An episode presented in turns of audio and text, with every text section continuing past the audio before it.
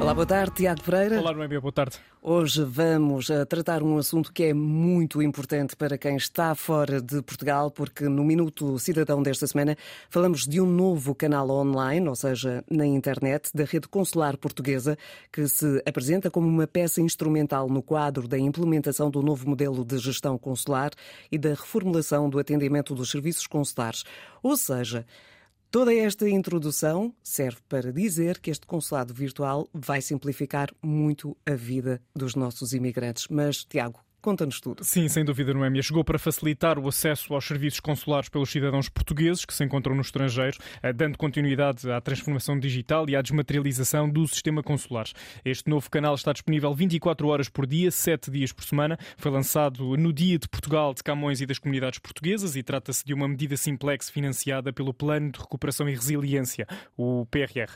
É um canal que materializa um esforço conjunto da Agência para a Modernização Administrativa enquanto entidade técnica técnica e operacional especializada e da Direção-Geral dos Assuntos Consulares e das Comunidades Portuguesas para que os cidadãos nacionais residentes no estrangeiro possam então encontrar uma alternativa online através do computador ou do telemóvel para realizarem um conjunto de serviços e obter informações que, que anteriormente eh, só estavam acessíveis nos postos e nas secções consulares. E nesta primeira fase de implementação do consulado virtual, Tiago, estão disponíveis já nove serviços. Exatamente, Noémia. No que diz respeito aos serviços do registro consular, pode ser feita a inscrição consular, a atualização da ficha de inscrição consular, a transferência de posto e a emissão do certificado de registro consular. Na área dos serviços do registro civil, é possível tratar do registro de nascimento de menores, com pelo menos um progenitor nacional, o registro de nascimento de menores de um ano eh, e o pedido do primeiro cartão de cidadão, eh, e bem como o registro de óbito. No campo dos serviços de identificação civil, é possível fazer a renovação do cartão de cidadão para maiores de 25 anos e efetuar o agendamento online de um atendimento. O consulado virtual é uma plataforma evolutiva que permite que sejam disponibilizados no futuro novos serviços à medida das necessidades dos utilizadores e está disponível através do portal das comunidades portuguesas. O processo de autenticação é realizado através da chave móvel digital ou do cartão de cidadão, eh, como forma de garantir a total segurança durante a sua utilização.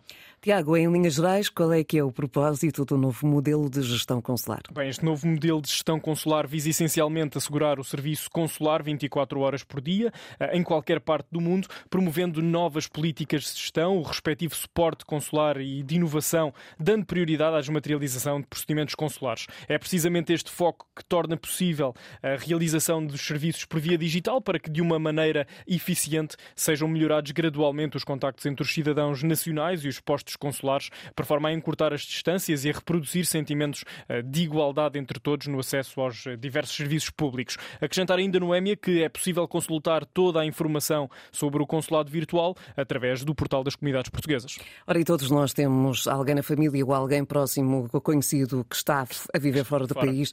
Todos nós conhecemos as dificuldades que muitas vezes uh, são colocadas uh, para uh, conseguirem chegar aos consulados Claro fisicamente. Portanto, esta, esta é uma boa notícia para quem está lá fora. Sem dúvida. Tiago, fica por aqui o Minuto Cidadão. Na próxima quinta-feira cá estaremos com outro tema. Obrigado então, até quinta. Até quinta.